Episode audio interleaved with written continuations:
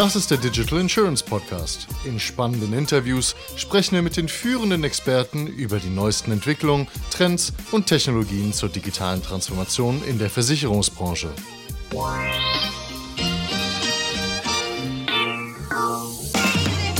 Willkommen zu den Insurance Insights. Wir waren 2021 auf der Innovario und in dieser siebten und letzten Ausgabe spreche ich mit Caroline von Nect über deren vollautomatisierte Online-Identifizierung und mit Chris von Aware7 über seine Erfahrungen in der Cyber Security und darüber, wie man IT-Systeme sicherer machen kann. Viel Spaß! Du bist Caro. Hallo Caro. Caro. Hallo Caro, wer bist du? Was machst du? Ich bin Caro, ich komme aus Hamburg und ich arbeite für NECT und verantworte dort den Bereich der Sach- und Lebensversicherer.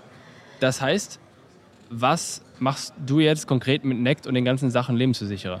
Was machen wir? Wir machen das vollautomatisierte Identifizieren von deren Kunden für das Betreten von zum Beispiel einem Kundenportal oder für das Bedienen von einem sensiblen Antrag, wo man einfach wissen muss, also Know Your Customer mäßig, wer sich denn da gerade identifiziert oder halt zum Beispiel diesen Antrag eigentlich ausfüllt und zum Beispiel bei einer Versicherung einreicht. Das heißt, ich verstehe das folgendermaßen. Normalerweise ist ja das Problem, dass viele Versicherer für ihre Kunden Logins sagen wir, die Kundenlogins gab es zum Teil noch gar nicht, wenn die Versicherungsverträge geschlossen wurden. Ja. Das heißt, die Versicherten haben oft keine Zugangsdaten, keine E-Mail-Adresse hinterlegt, keine Telefonnummer, sodass die Versicherer den Versicherten immer per Post irgendwie kompliziert irgendwelche Login-Daten und Briefe und sowas schicken. Genau, der klassische Freischaltcode. Und genau, den haben wir ersetzt. Der nie ankommt, so ungefähr. oder den, wenn du den brauchst, nicht hast oder schon abgelaufen ist. Genau. Und diesen Prozess könnt ihr ersetzen? Genau. Also wir sagen halt auch immer so ein bisschen, wenn ich mich gerade für was Digitales gerade identifiziere und dann erstmal den Impuls bekomme, okay, jetzt warte mal auf deine Post, dann ist das irgendwie so ein unangenehmer Richtig. Medienbruch. Und ähm, den wollten wir halt einfach beheben, weil das Thema Identifizieren und Betreten von Kundenportalen oder das Anstoßen von einem Prozess, ja, das Identifizieren gehört dazu, aber das sollte halt nicht der größte Part sein, sondern das sollte einfach schnell und sicher sein. Verstanden. Und wenn man, am Ende des Tages ist auch heute noch so ein Kundenlogin ja nicht das Kernprodukt, dafür zahlen die Kunden ja nicht, sondern das ist ja ein Teil des Betriebs genau. und im Grunde will ich jetzt mal vereinfacht ausgedrückt möglichst wenig dort ausgeben. Das heißt, wenn man sich die Kosten von Brief und vergessenen Briefen und Fehlbriefen und weiß der Teufel anschaut, ja. dann seid ihr da wahrscheinlich konkurrenzfähig. Das heißt, es kostet das Gleiche. Definitiv. Nicht mal das Gleiche, sogar ein bisschen weniger. Weniger sogar, ein bisschen weniger. Also ein bisschen ist auch Lass, lassen wir es spannend. es ist auf jeden Fall günstiger. Das heißt, eigentlich müsste das jeder Versicherer einbauen. Ja, definitiv. Also wir empfehlen es auf jeden Fall. Ich glaube, es gibt immer noch so ein paar Herausforderungen, die wir auch Welche einfach zu bewerkstelligen das? haben. Zum Beispiel das Thema GWG-Konformität. Wenn ich zum Beispiel eine Lebensversicherung hm. abschließen möchte, dann bewegen wir uns nicht mehr im 203er Strafgesetzbuch zum Beispiel, sondern schon in der GWG-Konformität. Da wollen wir jetzt sozusagen auch ran. Und Aber nur beim Abschluss ist es sehr relevant. Ja, genau. Aber das ist halt zum Beispiel auch ein total spannender Prozess, wo einfach der Gesetzgeber auch noch so ein bisschen mit uns sozusagen mitgehen wird, hoffentlich. Ja, verstanden. Aber da sind halt auch noch einfach so ein paar Herausforderungen, die wir gerade sehen. Aber da haben wir jetzt auf jeden Fall angeknüpft und angefangen. Und das wird gut angenommen. Die Leute machen das, die Leute geben uns positives Feedback. Wir sind die bestbewertete App in unserer Kategorie. Mhm. Ähm, und das zeigt uns auch einfach immer wieder, dass unsere Kunden und Nutzer uns mögen. Und das Feedback, was auch reingeht, das nehmen wir dankend an. Das heißt, dann ist, sind die drei Use Cases elektronische Patientenakte, wo ihr natürlich ganz vorne mit dabei seid. Na klar irgendwelche Logins, wenn ich jetzt einen Kunden-Login aufbauen möchte und meine ganzen Kunden dann reinbekommen möchte, dass Ganz ich die genau. reinbekomme. Und dann das wahrscheinlich das, was am wenigsten vorhanden ist, ist dann im Grunde dieser GWG-konforme Abschluss bei Lebensversicherern. Genau, wir haben noch ein paar andere. Was noch? Ähm, aber ich glaube, du hast jetzt die Größen okay. sozusagen einmal bedient und betitelt. Das Coole ist, wenn ich noch was kurz zu EPA sagen könnte, ja. auch hier haben wir halt einfach auch mit unseren Kunden geguckt, was brauchen die denn, damit wir sozusagen den Prozess noch besser oder noch konformer machen. Ja. Und haben sozusagen dann mal nebenbei, sage ich jetzt mal, obwohl es ziemlich viel Arbeit war, zu unserem klassischen Selfie-Ident-Verfahren, also das ist unser Identifizierungs Zertifizierungsprozess. Genau, das müssen wir eigentlich gleich noch erklären, wie äh, genau, das abläuft. Genau, sehr gerne. Aber da haben wir dann zum Beispiel auch noch die Prüfung von der elektronischen Gesundheitskarte mit eingebaut, ja. sodass wir da sozusagen unseren Kunden auch schnell entgegenkommen konnten. Genau, sag doch mal kurz, wie so eine Identifizierung abläuft und was ich damit machen kann. Genau, ich mache es mal ganz kurz und knackig. Wir haben zwei Schritte. Also fangen wir mal so an. Der Kunde ist eine Mobile-App.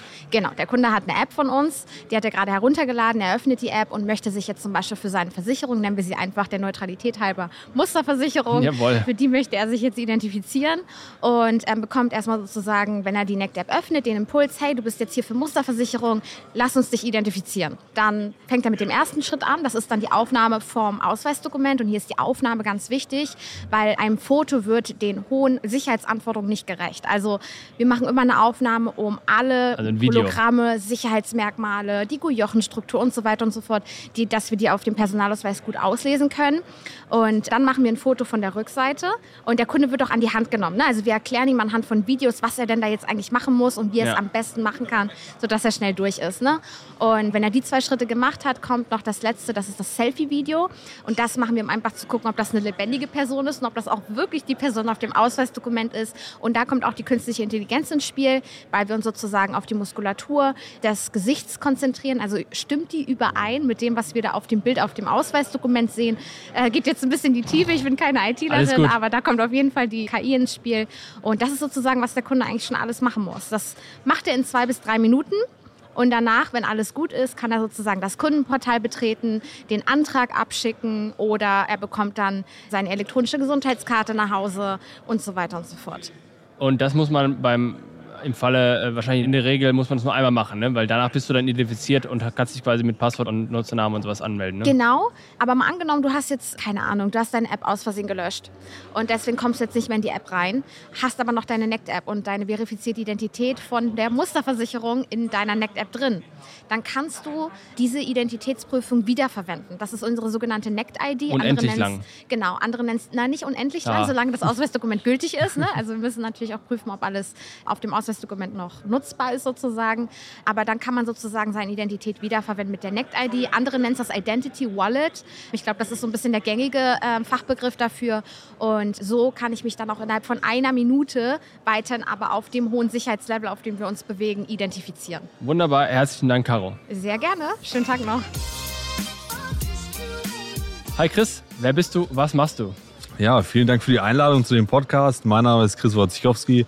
Und ich bin einer der beiden geschäftsführenden Gesellschafter der Aware 7 GmbH.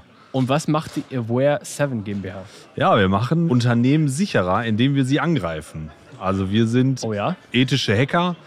Also wir führen sogenannte Pentests oder Penetrationstests durch. Wir zeigen Live-Hacking-Shows und bereiten Unternehmen vor auf die ISO 27001, also die Zertifizierung eines gelebten und funktionierenden Informationssicherheitsmanagementsystems. Wie heißt das? Red Team Tests? Macht ihr das auch?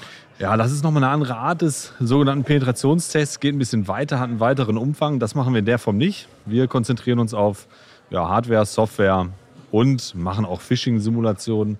Ein Red Teaming klopft ja, alles ab. Das zählt nicht zu unserer Expertise. Und wie sicher sind die Systeme so der Versicherer im Durchschnitt? Was ist dein Feeling? Ja, also die Versicherer verkaufen natürlich Cyberversicherungen, also ja auch nicht mehr alle. Das äh, ist ja so ein Wandel, der gerade stattfindet. Ja, und dabei geben sich die Versicherungen natürlich selber eine ganze Menge Mühe, um nicht selber angegriffen zu werden. Denn wenn ich ein Produkt verkaufe, was ich selber versichere, dann, naja, darf ich nicht nach dem Motto gehen, der Schuster hat die schlechtesten Schuhe. Aber ihr prüft dann die Versicherer oder auch die Kunden der Versicherer? Wir kommen tatsächlich an vielen Punkten zum Einsatz. Also es kann ja zum Beispiel passieren, dass ein Unternehmen gerade angegriffen wird. Dann kommt später eben die Versicherung, wenn eine Versicherung besteht, und zahlt eine Leistung. Jetzt natürlich die Frage, was ist in der Police alles abgesichert? Und da kann auch zum Beispiel die Analyse, wie die Angreifer es geschafft haben in das Unternehmen, was gestohlen worden ist und auch natürlich, welche Maßnahmen kann ich jetzt ergreifen, um die Software sicherer zu machen. Und da kommen wir ins Spiel. Aber wenn du das Gefühl hast, du kennst ja die ganzen IT-Systeme, jetzt nicht du persönlich, du und deine Leute, wie sicher sind die? Alle sagen, wir sind super sicher. Jetzt haben wir hier gesehen, Haftpflichtkasse, Riesenchaos. Wie sicher sind Sie wirklich da draußen? Ja, also es ist ja immer eine Frage, welche Motivation haben die Angreifer, wie ja, viel klar. Geld haben die Angreifer und auf wie viele Ressourcen greifen Das heißt, nichts ist sicher. Das könnte man so sagen, ja. Denn auch große Konzerne werden ja angegriffen. Ja. Und wie viel Mühe müssen die Angreifer mitbringen beim durchschnittlichen mittelständischen Versicherer?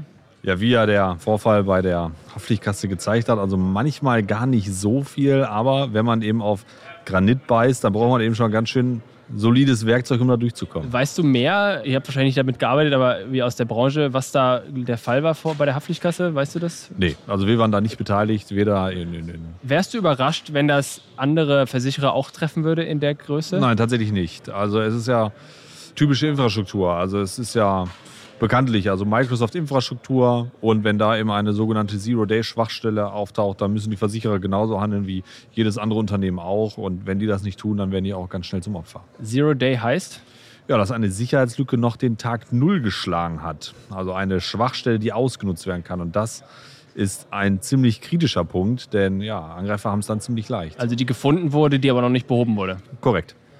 Und wenn ich jetzt ein IT-Vorstand wäre, was sollte ich jetzt bestenfalls machen? Soll ich jetzt hier meine ganzen Berater reinholen und die dann sagen, jetzt was das alles beheben oder brauche ich da Prozesse dafür oder was, woran hakt es? IT-Sicherheit ist ein Fass ohne Boden, also auf beiden Seiten. Es ist gefährlich, ja, wenn man zu wenig macht. Genau, wo ist die Grenze? Also nichts machen ist natürlich schlecht, denn dann ist es nur eine Frage der Zeit, bis ich angegriffen werde. Aber welche Maßnahmen sind die richtigen? Also muss ich eher meine Mitarbeiter abholen oder ist es eher die IT-Infrastruktur, die in den letzten Monaten oder Jahren gelitten hat? Also das ist eine ganz individuelle Entscheidung und da muss man auch ja, dann die entsprechenden Fachleute heranziehen, die einem sagen, also wir führen jetzt erstmal eine Phishing-Simulation durch und machen einen Pentest und dann können wir am Ende sagen, wie hoch sind die Klickraten, wie hoch sind die Öffnungsraten und wie viele Systeme finden wir von außen, die potenziell angreifbar sind. Und erst dann lässt sich so wirklich gut erst entscheiden, mit welcher Strategie man eben vorgeht. Was war das Schlimmste, was du bisher gesehen hast, wo du die Hände über dem Kopf zusammengeschlagen hast? Meinetwegen hier in der Datenbank, die von außen offen war. Was war das Dramatischste, was ihr jemals gefunden habt, ohne natürlich Namen zu nennen? Ja, also Datenbanken sind wirklich, also ähm, viele setzen ja auf die Cloud und wenn da so eine Misskonfiguration stattgefunden hat, also die Systeme nicht ordentlich abgesichert sind, dann ist das schon ziemlich kritisch. Also wenn man da Gesundheitsdaten findet von Habt ihr das mal gefunden? Ja, also wir finden regelmäßig Datensätze in irgendwelchen Amazon-Buckets oder in ähm, ja, anderen Cloud-Infrastrukturen. Also das gehört zum Tagesgeschäft dazu. Aber auch Infrastrukturen, die leicht genutzt werden können, um einen Einstieg in die Umgebung des Unternehmens zu finden. Also auch solche Sachen findet man regelmäßig. Also das ist, wie gesagt, unser Brot- und Buttergeschäft. Als letzte Frage, was sind die Themen, auf die sich IT-Vorstände für die nächsten zwölf Monate vorbereiten müssen? Was müssen sie jetzt auf dem Radar haben, damit sie nicht in, ich weiß nicht wann, angreifbar oder belastbar, wie auch immer sind? Ja, man sollte für sich schauen, also was ist relevant für die Organisation? Also auch wenn so Schlagwörter wie KI, Blockchain interessant sind und wichtig, sollte man erstmal seine Hausaufgaben machen. Also habe ich die entsprechenden Richtlinien? Sind meine Mitarbeiter, meine Mitarbeiterinnen alle auf gleicher Linie und wissen, dass das Thema wichtig ist? Und wenn diese Punkte gemacht sind, wenn ich also ein minimalistisches Regelwerk habe für IT-Sicherheit, wenn ich die Mitarbeiter abgeholt habe, dann kann ich die nächsten Schritte machen. Aber erstmal die Hausaufgaben machen, erstmal die Basics machen und dann die nächsten Schritte angehen. Herzlichen Dank, Chris, für das Gespräch. Vielen Dank. Danke an alle Gäste. Wenn auch ihr im Podcast über euer Unternehmen reden wollt, dann meldet euch einfach bei Susanne. Kontaktdaten findet ihr in den Shownotes und auf unserer Webseite. Macht's gut. Ciao, ciao.